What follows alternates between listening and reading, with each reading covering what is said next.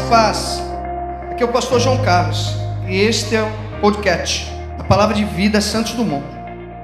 Que Deus ministre em sua vida através dessa palavra.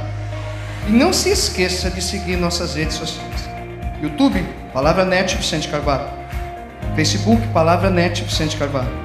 Instagram, Palavra de Vida Santos Dumont. Fiquem com essas ministrações. Deus abençoe.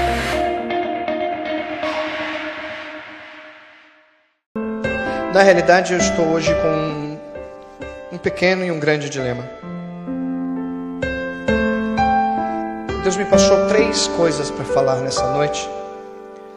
E na realidade, dessas três mensagens, né, dá para mim montar três pregações com, com toda a direção, com toda a graça do Senhor.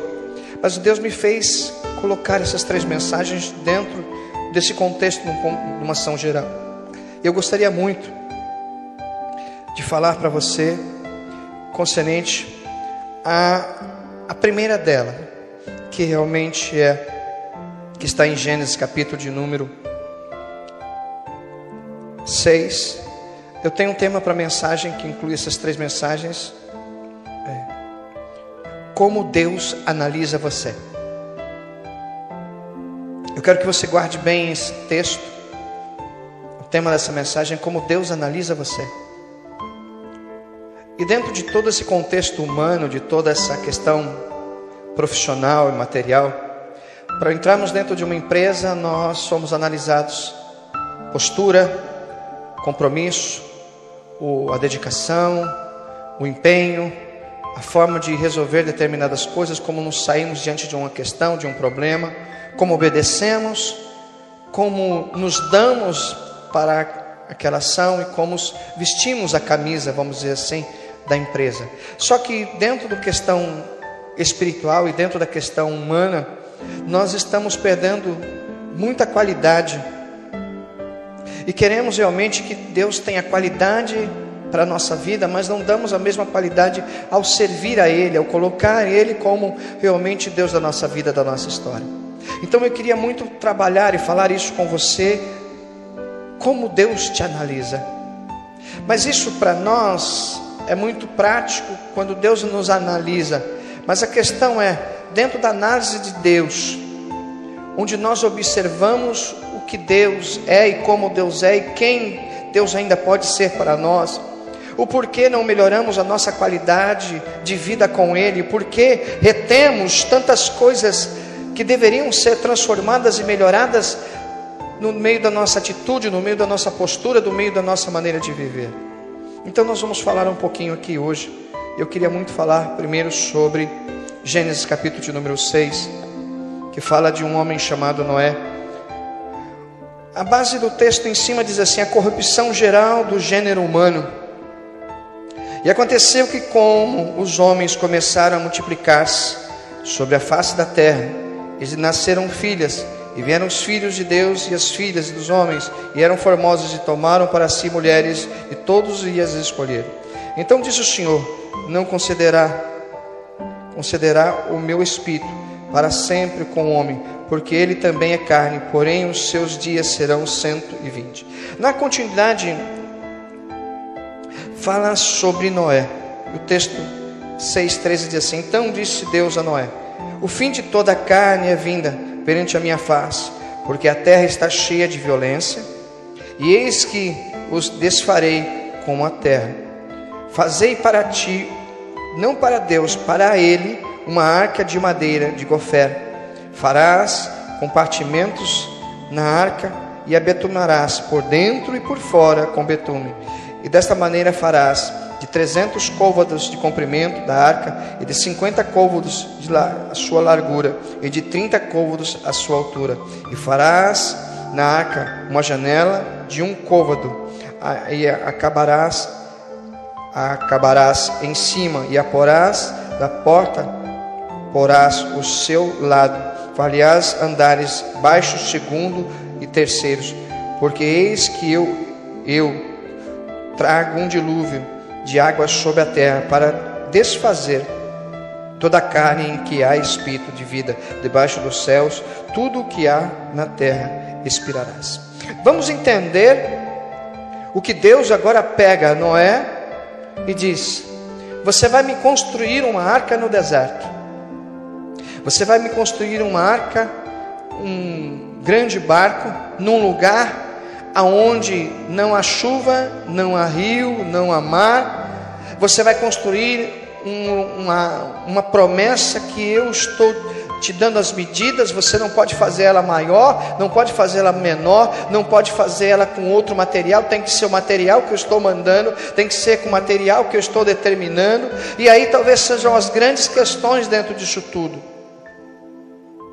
Primeiro, criar promessas em lugares impossíveis. O que nós temos que viver nos dias de hoje é uma construção de uma vida espiritual em lugares impossíveis.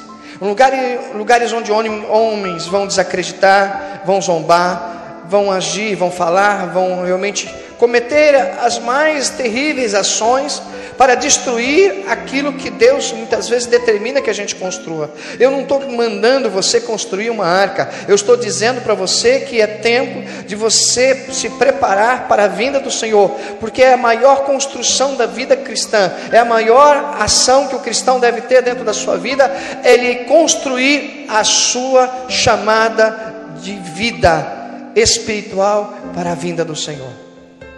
O que nós olhamos dentro disso tudo, que achar madeira no primeiro ano é muito fácil. A questão é achar o mesmo material durante 100 anos da construção da arca. Sabe o que eu quero dizer para você? Achar fidelidade no tempo de vida, nem sempre nós conseguimos ela nos nos passos que nós damos. Nem sempre a nossa caminhada de dias ou de meses ou de anos realmente corresponde a uma busca, a uma intensidade de se manter fiel, de se manter íntegro, de se manter santo. Sabe o que eu quero dizer para você, amado? Quanto mais o cristão se santifica, mais ele tem que caminhar em santidade. O que nós estamos vivendo nos dias de hoje é que cristãos estão construindo coisas para si, não estão construindo coisas mediante a vontade e o desejo de Deus. E nós olhamos Noé, que construiu algo trazendo a sua família para dentro de uma promessa, aonde ele fez a sua família acreditar. E não é fácil fazer filhos acreditar, muitas vezes quando algo parece impossível. É, não é fácil para um pai falar para o filho, filho, Jesus está voltando com toda a tecnologia que tem hoje, com todas as ganâncias e ações e oferecimentos que estão surgindo no dia de hoje. Sabe, irmãos, eu tenho uma coisa muito pessoal a dizer para você: nossa geração está doente. A geração que está vivendo nos dias de hoje, os jovens de hoje estão doentes, por quê? Porque eles querem a promessa, mas não acreditam nela, não sabem se submeter ou se transformar, ou mais sério do que isso, abdicar de si mesmo os jovens não estão abdicando de si, estão abdicando muitas vezes de determinadas coisas da obediência, ou realmente de obedecer alguém que está acima ou mais velho. Preferem obedecer suas próprias características. E as características dos jovens de hoje estão muito conturbatórias. Por quê? Porque não há um respeito mais sobre aquilo que é promessa. Noé recebeu um grande encargo. E que encargo é esse? Construir algo para trabalhar ou salvar seres. Ele trabalhou para salvar a família dele, ele construiu essa arca para salvar espécies de animais. O que eu quero lhe fazer é uma pergunta. Você vale mais do que um, um animal que entrou na arca? Com certeza, eu tenho certeza disso. Mas por que Deus então preferiu salvar mais animais do que os seres humanos? Há uma questão talvez aí. Será que os homens estavam sem qualidades para serem salvos? Então a minha pergunta é, em primeira, primeira ação, como Deus avalia alguém para salvá-lo? Como Deus avalia um homem para se posicionar e estar na presença dele. Primeiro de tudo, eu quero dizer uma coisa para você: se Deus avaliasse a gente para nos salvar, Ele nunca salvaria ninguém. Por isso nós estamos vivendo uma outra questão dentro disso tudo. Por isso a arca foi para um período onde o homem estava sendo mantido debaixo de uma lei e debaixo de uma regra que realmente só estava estipulada para aqueles que viviam naquela época. Uma questão, talvez, que você tem que inteligentemente prestar atenção: é uma época onde os homens são inteligentes, mas não têm cultura de vida espiritual.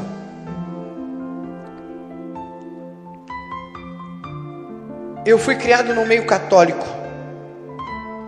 E chegava a determinados momentos da igreja católica, das regras e tudo, que havia um temor. Mas eu lembro de uma situação que eu estava fazendo a primeira comunhão, e foi um padre olhar o grupo que estava fazendo a primeira comunhão, e ele foi avaliar o grupo. E eu era estava assim sentado no banco de trás, e ele apontou para mim e falou assim: "E você?" Qual o mandamento que você acha mais importante? Eu olhei para trás, ele falou: Não, é você mesmo. E eu olhei para ele e falei: Amar a Deus sobre todas as coisas. Ele tomou um choque.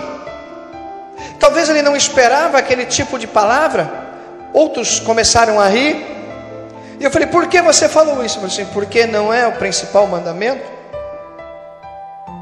Ele se calou, olhou para a professora, balançou a cabeça Nunca mais eu vi aquele homem.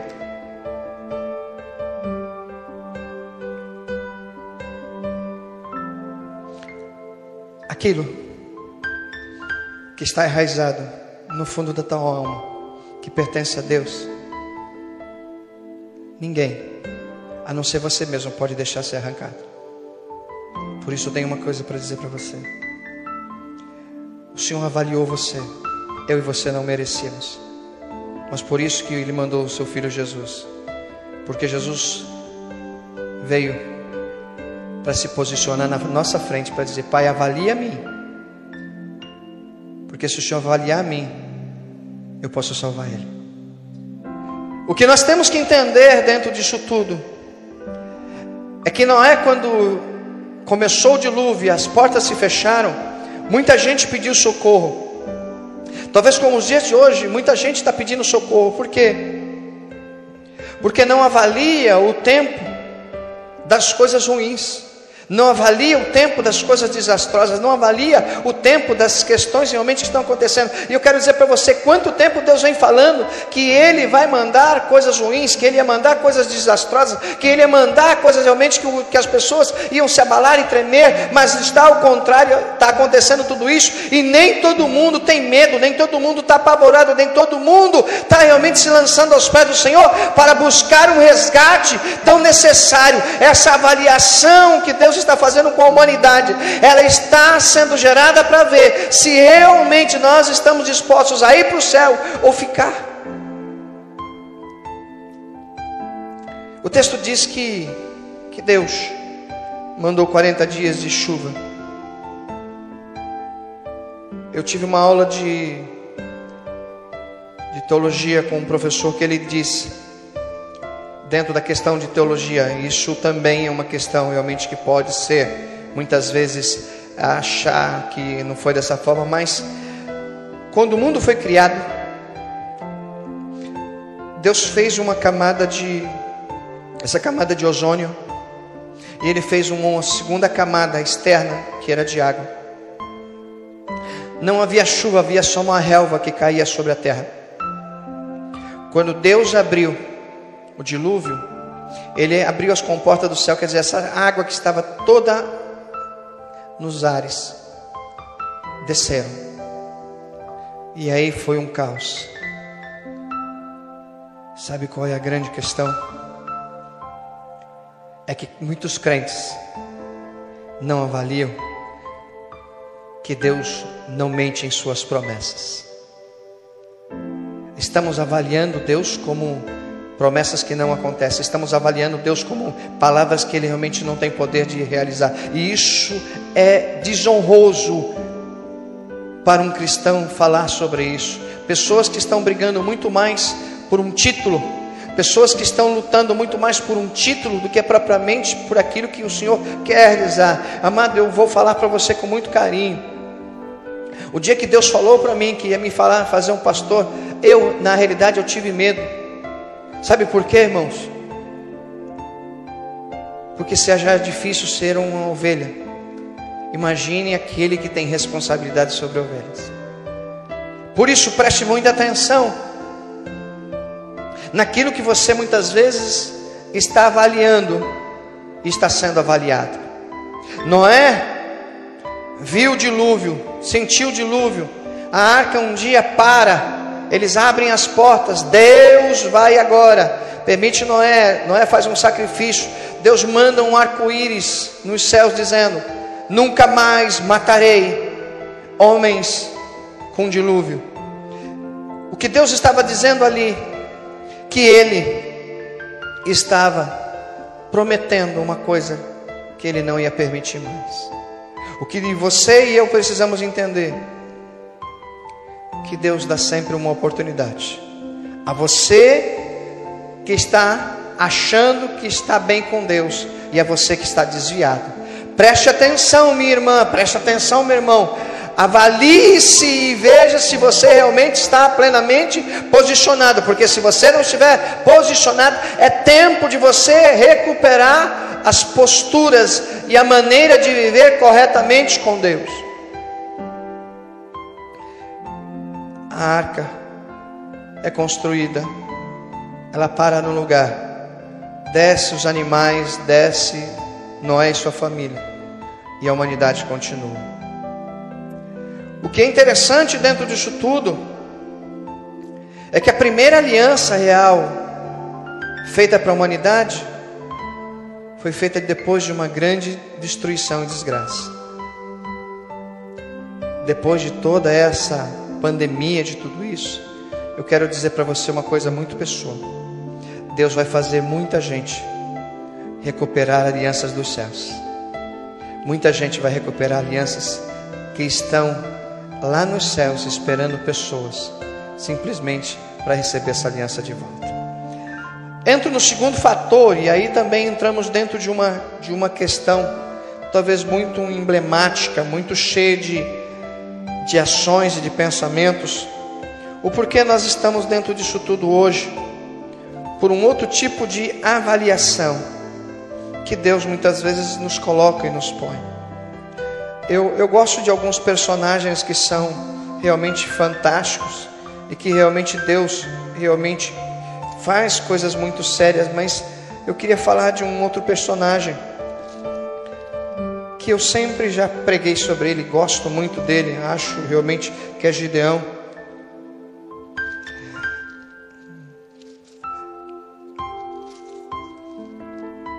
E eu queria falar um pouquinho para vocês concernente a Gideão. Um homem avaliado dentro de uma questão muito, muito complicada. O porquê? Deus realmente escolheu somente 300 para enfrentar um exército de mais de 30 mil homens. Juízes, capítulo de número 6, 11, fala sobre. Então um anjo do Senhor veio e assentou-se debaixo do carvalho que está em Ofra, que pertencia a Joás Gideão, seu filho, estava malhando trigo no lagar para salvar dos medianitas. Outra avaliação. O que você está traba trabalhando para salvar? Que Deus quer fazer você não só salvar, mas guerrear para nunca mais ser roubado, ser tirado de você. Essa avaliação ela tem uma questão aí porque Deus manda ações espirituais para se apresentar diante dos homens. E aí eu tenho uma questão para perguntar para você. Qual foi a última vez que Deus fez você sentir algo espiritual? Qual foi a última vez que você teve uma visão espiritual? Qual foi a última vez que você teve um sentimento espiritual de Deus? Nessa avaliação espiritual, eu lhe pergunto uma questão: Deus te visitou simplesmente para te dar forças para você continuar sendo um trabalhador para guardar aquilo que é para você, ou sendo dentro de uma ação alguém trabalhado para se tornar um guerreiro? alguém que realmente se dispõe a enfrentar as grandes batalhas espirituais que o mundo tem se lançado. Tem uma outra questão para falar para você. Como você se avalia como guerreiro? E como você se avalia escutando a voz de Deus? Dentro desses dois fatores, eu tenho uma questão a perguntar para você. Deus disse para Gideão: vai nessa tua força. O que na realidade Deus já tinha analisado todos os sentimentos de Gideão. E olhado Gideão e falar assim: esse está disposto a vencer, esse está disposto a superar, esse está disposto a vencer as adversidades que podem surgir pela frente. Uma coisa é ser avaliado, amado, muitas vezes para lutar, e outras coisas é ser avaliado para superar as guerras que vêm. E isso você tem que entender. Praticamente Deus avalia homens para fazer eles entenderem que eles têm a capacitação de Deus para superar guerras que eles nunca viveram. Gideão nunca tinha vivido esse tipo de batalha. Você talvez não, mas uma questão talvez muito séria. Deus não avalia o homem pela sua força, Deus avalia o homem pela sua fé. E nós olhamos agora Gideão, e Gideão vai em frente. Só que há uma questão muito séria. Os grandes guerreiros podem motivar guerreiros frustrados. A grande questão é que ali a avaliação não se tratava de um guerreiro forte, se tratava de um guerreiro de fé. Então eu tenho uma questão para falar para você. Deus não ajunta guerreiros que se formam para serem derrotados. Gideão viu um grupo de covardes indo embora, gente preocupada com a sua família embora, ficou 10 mil, ainda era muito, era, porque Deus avalia uma questão talvez muito séria, e isso que você tem que prestar atenção. Deus avalia a forma com que a gente acredita, Deus avalia a forma com que a gente crê, Deus avalia a forma com que a gente põe realmente as armas dele em nossas mãos, e é isso que você tem que entender, amado. Um homem que não tem uma visão de guerreiro de Deus, ele nunca vai dar um passo vitorioso na história dele. Deus olha Gideão, e quando ele faz a limpa, deixa 300. Para enfrentar 30 mil, 40 mil, 50 mil, 60 mil homens. É nada. Sabe o que eu quero que você entenda, irmão? Parece loucura. Mas é melhor ter uma minoria cheia de fé do que uma maioria que não acredita em nada. E a igreja do mundo, ela está assim. É uma quantidade exorbitante de cristãos que não acreditam em Deus, estando dentro da casa dele, falando dele, adorando ele, lendo a palavra dele, mas não acreditam. Sabe qual é a grande estagnação do, da humanidade? Uma geração que está totalmente focada na incredulidade. E Satanás, como o texto diz, que cegou ou ele tampou o entendimento para que as pessoas não acreditassem. O que nós precisamos hoje não é ser curado ou livre simplesmente do coronavírus, nós precisamos ser livres e libertos da incredulidade. Essa talvez é a maior pandemia que o mundo tem vivido. Gideão agora vai para essa batalha com três armas que confesso para você que são absurdas. Uma trombeta, uma tocha e uns cântaros. Como é que pode três instrumentos desses? A grande questão é que um ato profético, uma ação profética, pode eliminar, pode desfazer e derrotar muito mais do que você imagina. Por isso eu estou querendo dizer uma coisa para você hoje com todo carinho. Quebre o cântaro, toque a trombeta e acenda a tocha. Esses três fatores são simplesmente para qual sentido? Primeiro, eles quebraram o cântaro e marcharam em cima. Isso quer dizer uma coisa: mesmo eu quebrantado, eu continuo marchando. Quer dizer, o quebrantamento me faz realmente fazer realmente ter um cuidado de Deus sobre a minha vida. A trombeta, naquela época e ainda nos dias de hoje, é uma representatividade. Uma trombeta invocava a presença de Deus, imagine 300 invocando a presença de Deus. Sabe o que Deus fez? Deus abriu o céu e falou assim: Não, nessa peleja eu tenho que pelejar. Nessa peleja eu tenho que estar junto. Nessa peleja eu tenho que ser o general. Nessa peleja eu tenho que estar junto. Uma coisa é você entender que há guerras que Deus escolhe colocar você. E quando Deus escolhe colocar você numa guerra, é porque Ele quer participar junto contigo. Guarda isso, irmão, guarda isso, irmã.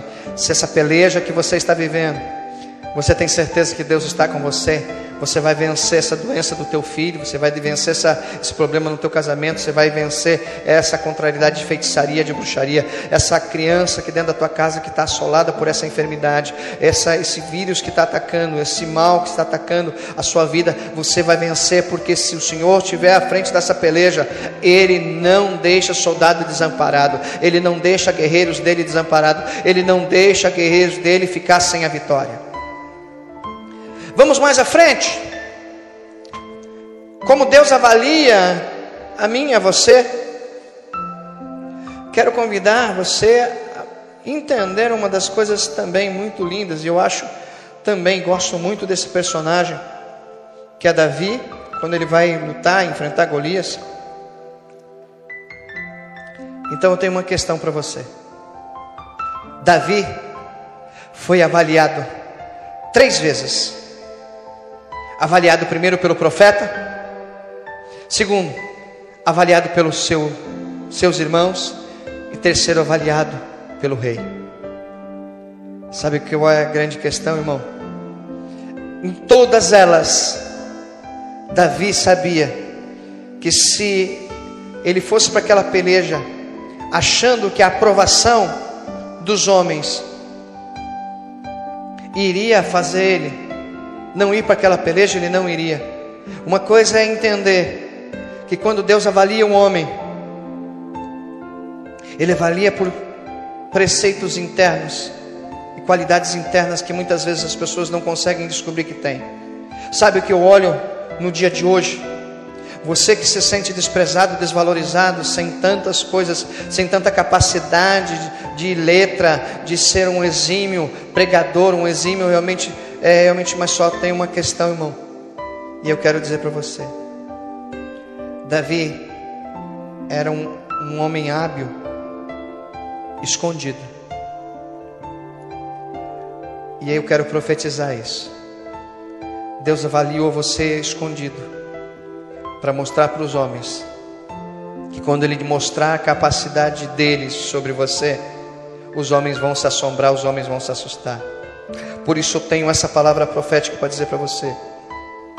Deus te avaliou para te capacitar. Deus te avaliou para colocar você dentro de uma grande conquista que você ainda talvez vai enfrentá-la ou se já enfrentou, ela realmente está disposta da parte de Deus a gerar uma coisa sobrenatural sobre você. O texto diz que Davi vai para Golias. Diante de Golias, ele é avaliado como um cão, como algo que não prestava. Davi olha para aquele homem e diz assim: Você me avalia como um animal, eu te avalio como um derrotado. Porque eu tenho um Deus que me dá vitória, você não tem o mesmo Deus que eu. Sabe qual é a grande questão? E eu pasmem, eu tenho isso para dizer para você. Quando os homens avaliam que você não tem Deus e você tem, eles que estão serão derrotados, porque Deus realmente não permite o homem que serve a ele ser avaliado por outros homens que não têm qualidade. o que Deus realmente fez com Golias. Avaliou Golias e disse: Golias, diante do meu servo, você será derrotado. Diante dessa prova, Deus avaliou essa prova e manda dizer para ti: essa prova vai ser vencida. Diante dessa luta, Deus avalia ela e diz para ti: Eu avaliei você e avaliei a prova, e digo para você: nessa avaliação eu vou te dar a vitória. Nós olhamos homens que foram avaliados diante de situações e das circunstâncias mais difíceis. E essa avaliação que Deus põe sobre nós, muitas vezes é surgir diante dos momentos caóticos que os homens têm. Então eu tenho uma questão para falar para você. O mundo está derrotando cristãos, porque os cristãos estão sendo avaliados pelo mundo e fracassando. O mundo tem fracassado muitos cristãos, porque os cristãos têm colocado sua essência nas vontades do mundo, não na vontade de Deus, não nos desejos de Deus, não no querer do Espírito Santo, não na direção do Espírito Santo. E eu peço humildemente ao Espírito Santo que nos perdoe por todas as coisas que nós desobedecemos a Ele, porque se nós andarmos realmente com Ele, não estaríamos realmente nesse perecimento que a humanidade está vivendo. Com licença.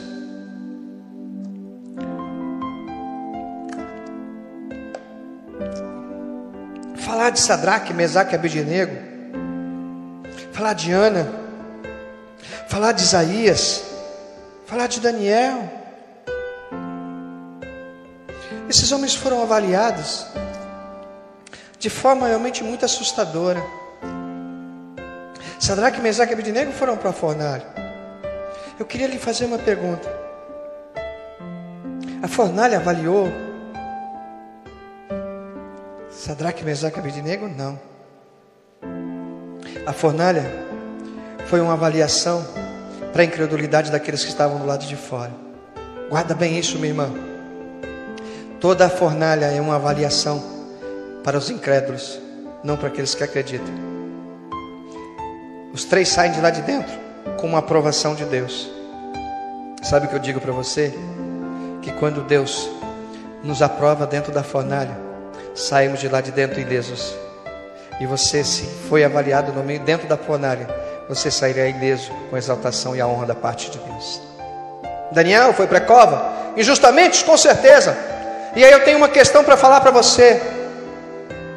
Nós somos muitas vezes avaliados no meio das injustiças de homens. Homens que diziam muitas vezes: Eu sou teu amigo, eu te amo. Ou muitos dizem assim: Ah, eu estou do teu lado para qualquer situação. Não é uma realidade, porque no meio das adversidades, ou quando uma pessoa é setada pelo inimigo, muitas vezes ela cria um tipo de avaliação sobre outro homem que realmente ele é tão pior do que aquilo que ele julgou. Todo aquele que julga, ele tem uma avaliação pior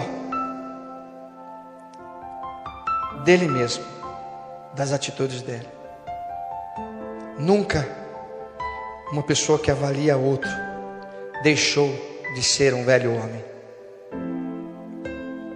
O verdadeiro homem, curado, liberto, ele aprende que a avaliação dele não é julgar, e sim ajudar. Nós olhamos Daniel quando vai para a cova, todos queriam do grupo do rei ali, governadores e outros, governa e outros prefeitos, queriam que Daniel fosse destruído. O rei não queria. Sabe qual é a grande questão que eu tenho para dizer para você, querido? Foi o rei que assinou a autorização daquela lei. Foi, foi. Então, só que o rei não queria. E não estava avaliando Daniel, pelo contrário, estava avaliando Daniel como um homem bom. Sabe por que Deus honrou o rei? Primeiro, porque sabia que a intenção do coração do rei não era destruir Daniel. Tem muita gente, amado, que avalia com o desejo de destruir outro cristão ou destruir outra vida. O que eu vejo de besteiras escritas no Face de pessoas que estão demagogamente, feridas, revoltadas, cheias de ódio. Aproveitam qualquer tipo de ação para realmente criar. Eu queria deixar uma coisa para você. Se o Senhor escrevesse metade das frases de coisas e de desentendimentos que as pessoas escrevem dentro do, das, das suas redes sociais, eu queria perguntar se Jesus escreveria aquilo se Jesus falaria daquela forma, se Jesus expressaria daquela maneira, se Jesus falaria um palavrão, como muitos põem dentro do Face, se Jesus traria um mau testemunho. Então vamos avaliar uma coisa. Daniel vai para a cova, e ali não é devorado por nenhum leão. Sabe que Deus avaliou ali Daniel? Avaliou que Daniel estava justo, não havia culpa, não havia nenhum tipo de condenação. Então eu tenho uma, uma resposta para dizer para você. No meio dos leões, o que nos livra das injustiças, que nos protege das mordidas, que nos protege das garras, que nos protege realmente das ações ferozes, é porque, em primeiro lugar, nós estamos inocentes. O Senhor avalia nossos sentimentos e nossa postura de uma forma inocente. E no meio dos leões, a inocência de Deus prevalece sobre os leões furiosos.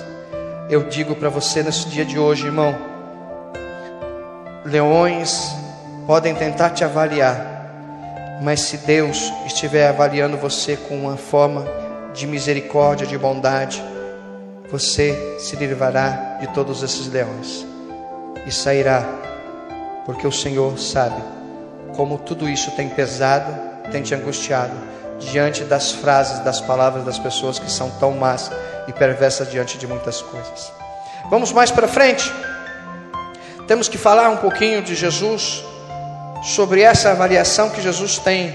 E eu quero convidar, primeiro de tudo, a falar de uma ação que está no Evangelho de João, capítulo de número 2. Fala sobre as bodas de Canaã.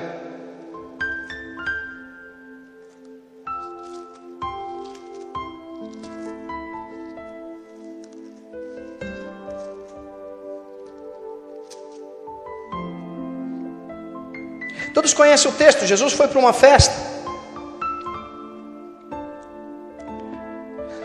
E a avaliação dessa festa foi o seguinte: Que fé eu tenho quando as coisas acabam? Lhe pergunto eu, no momento da sua maior comemoração, no momento do seu maior festejo, no momento da sua maior alegria, quando alguma coisa acaba, como você avalia a festa?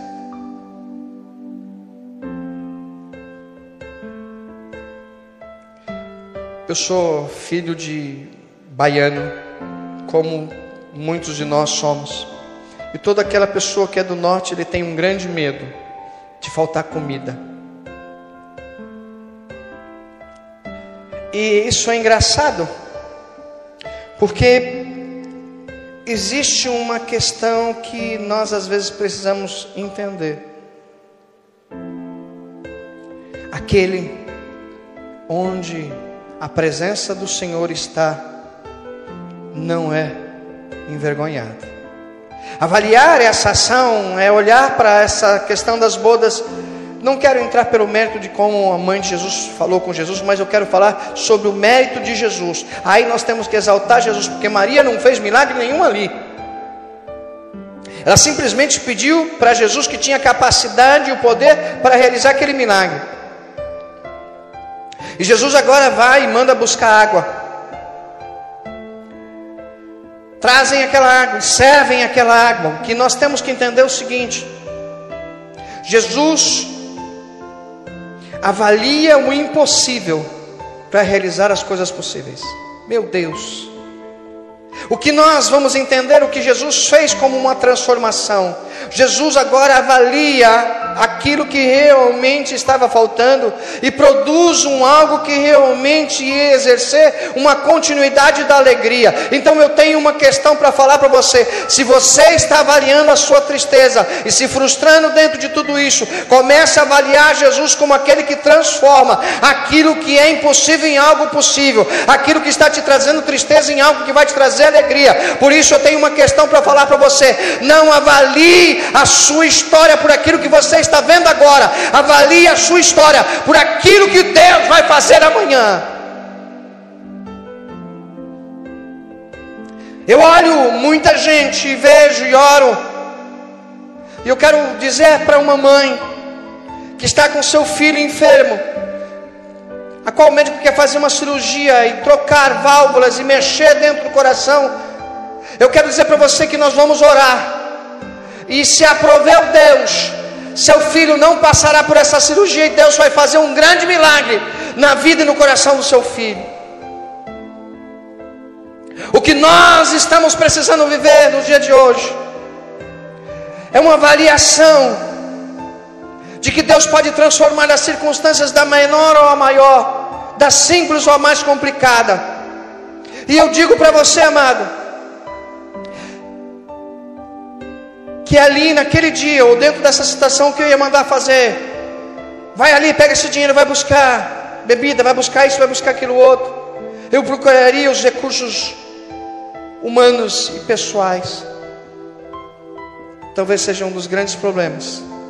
Os recursos dos homens acabam, a força dos homens acaba, mas a providão, provisão de Deus nunca acaba, ela é infinita.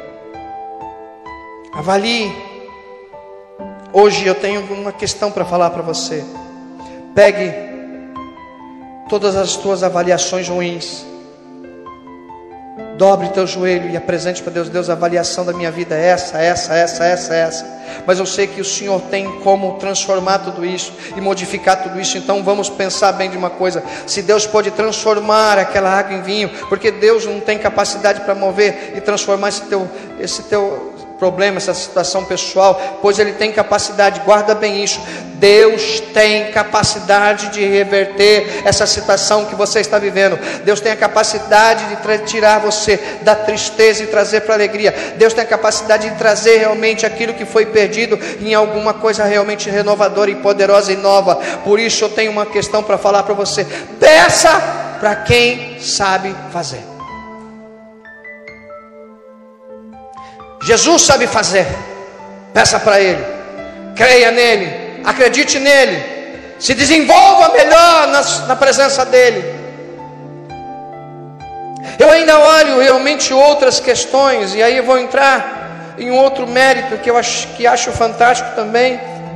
Foi a história de Lázaro.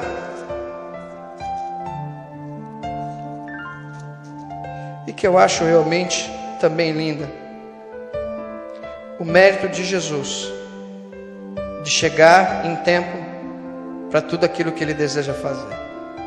Quero que você entenda bem uma coisa. Você está questionando o tempo. Insiste em questionar tempo. Eu tenho uma questão para falar para você. Deus nunca chega atrasado. É até um louvor, alguém fala sobre isso. Mas quando Deus realmente sabe, e Ele analisa a causa, Ele analisa a situação, Ele analisa as circunstâncias, Ele não atua em vão. Então vamos pensar muito bem sobre isso. Deus agora, depois de quatro dias, volta e chega no lugar onde Lázaro estava. Vamos entender algumas coisas. As pessoas estavam chorando. Marta e Maria questionam, porque se eu tivesse chegado antes, meu irmão não teria morrido. Jesus vai e pede para ir até o túmulo. Me desculpe. Jesus precisava ir até aquele túmulo não para ver Lázaro saindo de lá de dentro. Desculpe. É para que o defunto, que não tinha mais capacidade de ouvir,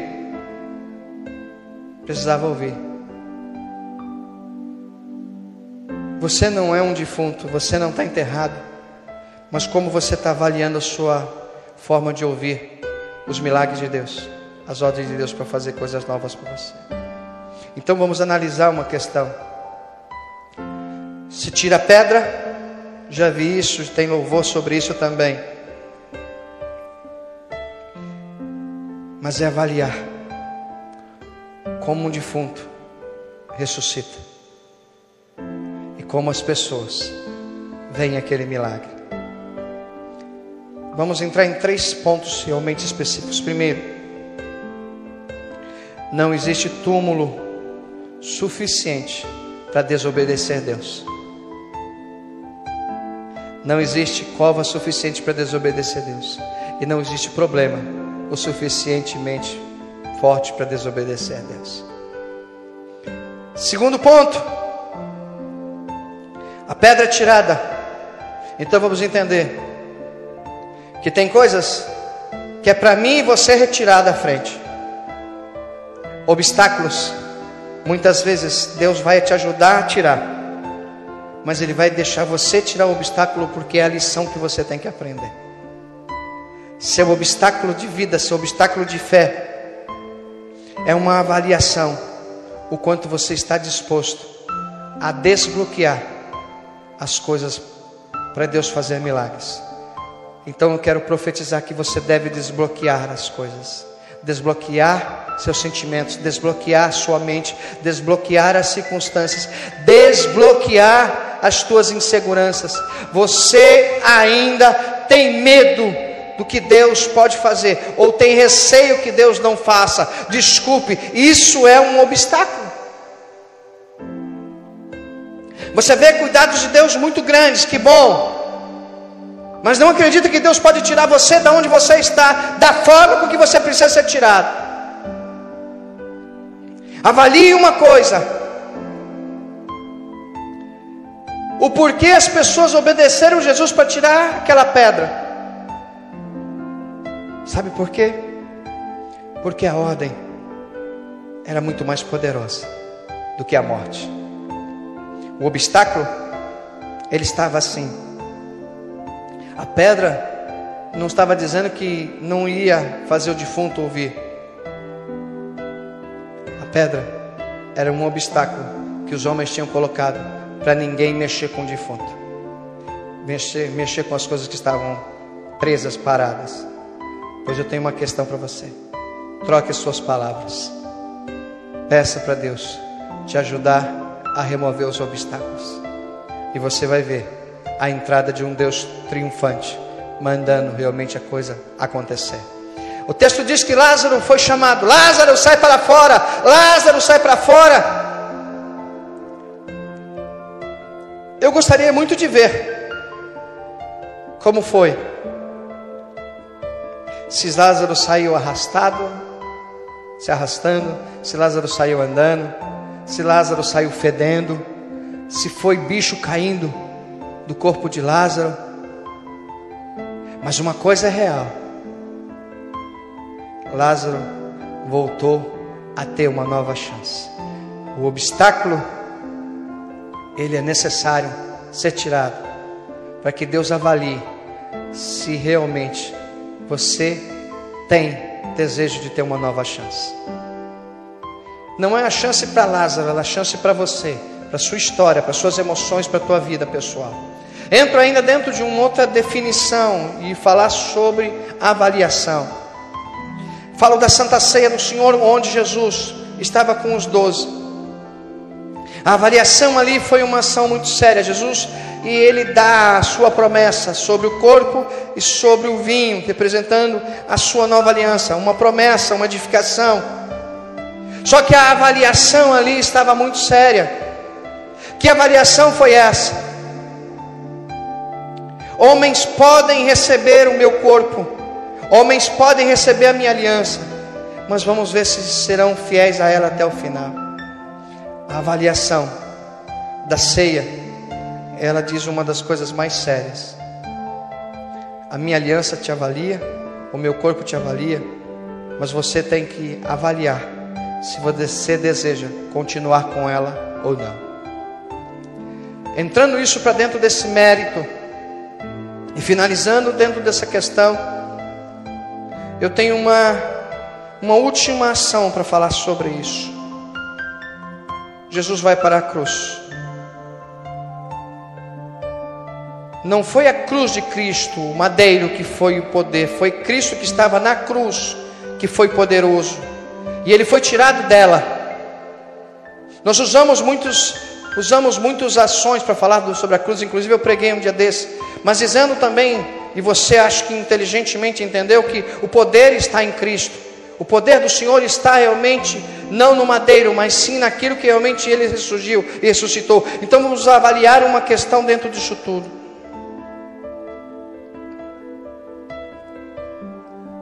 Que homem tem o poder de realizar isso? Que Deus tem poder de realizar isso para avaliar os homens sobre aquilo que eles precisam serem transformados e perdoados. E eu finalizo com essa questão para a gente louvar. Como você avalia a sua necessidade de perdão de Deus? E como você analisa o sangue de Jesus Cristo te purificando de todos os pecados? Dentro desses dois pontos de avaliação, eu tenho uma, uma pergunta para fazer para você. Se ainda você se sente culpado, é que o sangue do Senhor não chegou no lugar certo ainda. Você precisa avaliar aonde o sangue do Senhor precisa ser passado. Você precisa avaliar. Segunda coisa, se ele ressuscitou, nós vamos ressuscitar com ele também. Então vamos entender uma coisa. Aonde você morreu na fé, que o Senhor não pode ressuscitar você. Então eu tenho uma ação para falar para você. Avalie aonde você precisa que Deus te levante de novo Avaliando isso, eu tenho uma questão para falar para você. A mão do Senhor avalia você para dizer para você: Eu te ajudo.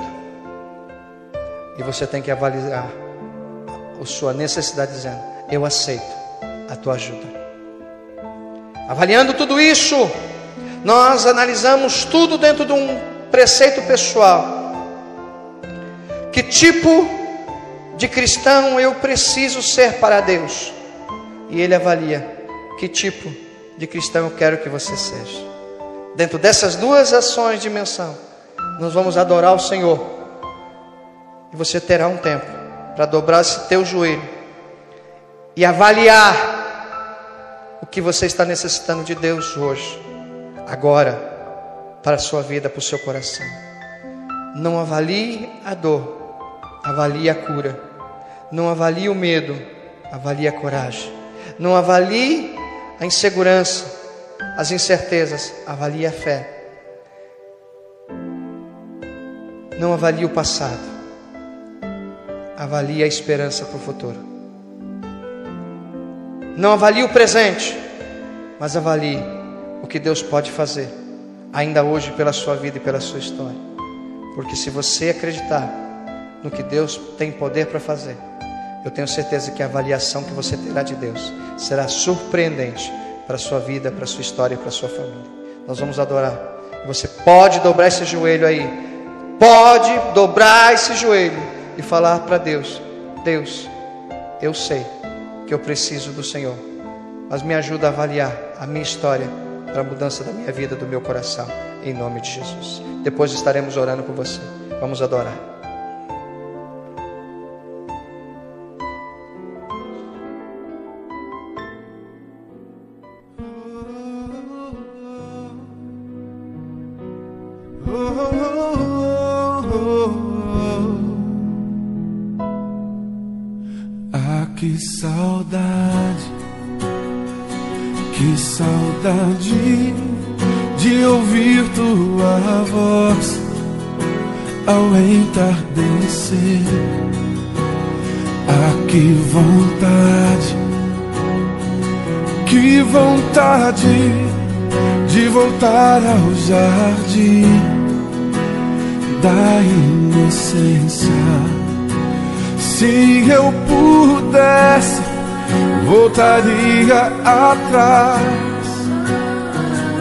e não faria novamente o que fiz.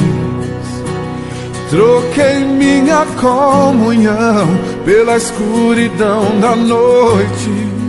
Em trevas tornei os meus dias. Ah, que saudade, que saudade de ouvir tua voz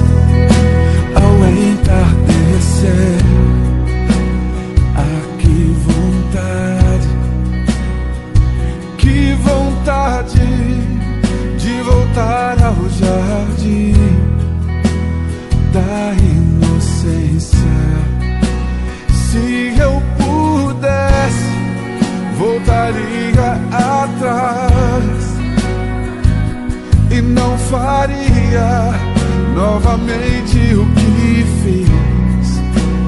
Troquei minha comunhão pela escuridão da noite. Em trevas tornei os meus dias. A que vontade de andar contigo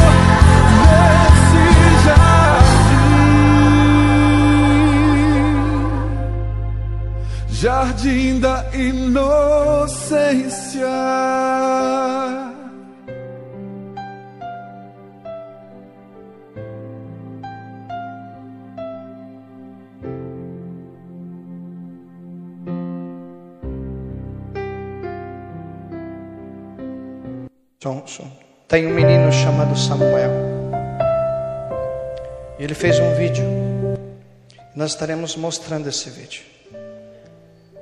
Esse menino tem passado por uma batalha espiritual. Ele tem vindo muitas vezes no nosso culto.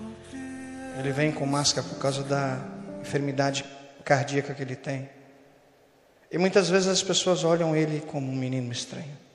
Mas eu tenho uma questão para falar para você, Daniel. Ofereça a sua vida para Deus.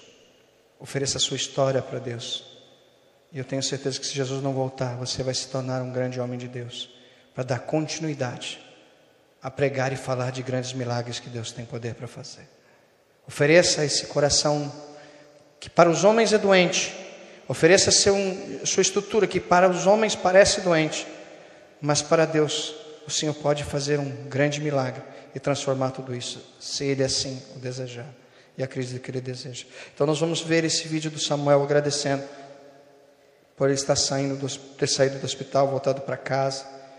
Mas ele ainda vai passar por algumas ações ainda, mas eu tenho certeza que Deus ainda vai fazer um sobrenatural nisso tudo.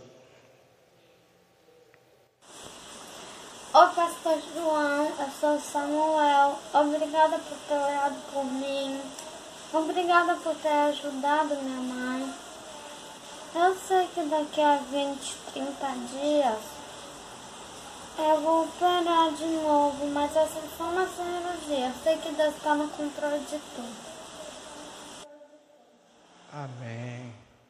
Louvado seja o nome do Senhor. Samuel, nós vamos continuar orando por você. E mais uma tonelada de gente vai estar intercedendo por você.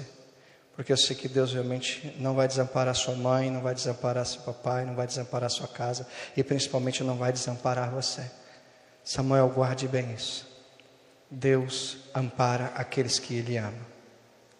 E mesmo aqueles que não amam, que não merecem o amparo dele, mesmo assim Ele age por misericórdia.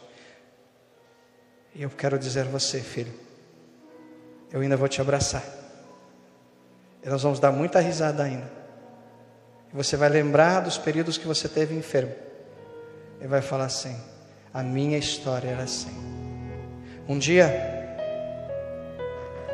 meu pai me internou e achando que eu não ia sair do hospital. Isso tinha uns 5 anos, 4, 5 anos. Eu passei 30 dias dentro do hospital de Santa Casa, isolado, sozinho. Eu não sei porque aproveu Deus me dar uma chance, mas eu sei uma coisa: o que eu pude e que eu posso dar de continuidade para falar desse Deus, desse grande Senhor, eu continuo. Eu tenho certeza que você vai continuar falando, vai continuar pregando e dizendo realmente da grandeza de Deus.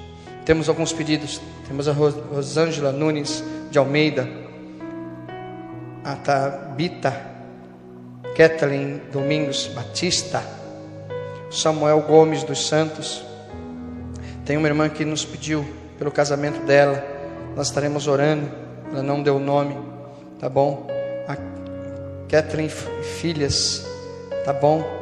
A Paula Miranda que está internada, precisamos interceder pela Paulinha, tá? Cirlei, tá? O Samuel e tantos outros que precisam. Pai soberano e eterno, nesse momento eu venho pedir diante dessa grande, misericordiosa palavra, a tua graça. Eu me prostro aqui nesse momento para pedir que o Senhor não avalie os meus pecados, mas avalie, Senhor, meus pedidos de perdão de pedir, Senhor, realmente, Senhor, a Ti, diante desse altar, Senhor, uma ação plena do Teu Espírito para nos ajudar. Ajuda todas essas famílias. Ajuda, Senhor, a minha alma, ajuda a alma do Teu filho, da Tua filha. Pai, que possamos recuperar realmente, Senhor, coisas perdidas contigo. Pai, que Tu nos permita sair das mãos de tantos inimigos e adversários Senhor, que o Senhor nos permita sair das injustiças dos homens, da malícia dos homens, da acusação dos homens, do apontar dos dedos dos homens, da falsidade dos homens, dos ingratos, daqueles que realmente, Senhor, só, Senhor, buscam seus próprios interesses. Ah, meu Pai, que a nossa força esteja no Senhor em todos os sentidos que o Senhor proteja minha esposa, proteja meu filho, proteja Manuela que o Senhor está na nossa casa.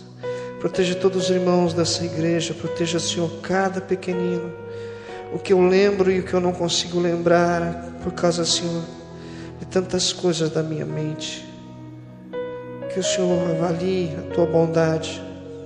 E mesmo que nós estejamos ainda aquém, muito aquém de tudo isso, o Senhor que lembra de tudo Avalie, Senhor, a tua promessa diante daquilo que nós precisamos aprender cada dia mais. Socorre essas famílias, socorre essas famílias, Socorre as famílias da terra, socorre, Senhor, os lares da terra. Acaba com essa pandemia, Senhor. Trata os homens, papai, maus do nosso governo. Trata, Senhor, papai, Senhor, toda ação que está destruindo lugares e lares e tantas coisas. Senhor, eu rogo pela vida da Vanessa, do João, eu rogo pela vida, Senhor, papai, de tantos que precisam. Eu rogo pela vida daqueles que já faleceram e aqueles que vão falecer. Eu rogo pelos lares que ainda vão chorar e por as coisas que o Senhor pode reverter ainda. Vem fazendo causas, Pai, acima do que, Senhor, nós imaginamos. Socorre realmente, Senhor, tantos que precisam, tantos que carecem. Vem formando algo, Senhor, poderoso do Teu Espírito e ajudando realmente, Senhor, a viver o melhor da Tua bondade. Em nome de Jesus.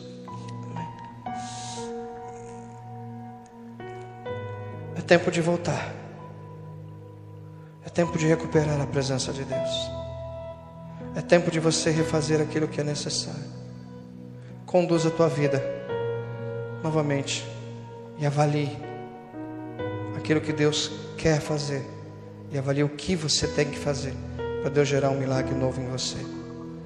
Que Deus te abençoe. Domingo continuaremos com esse culto. Estamos à disposição para você pedir seus pedidos, fazer seus pedidos de oração.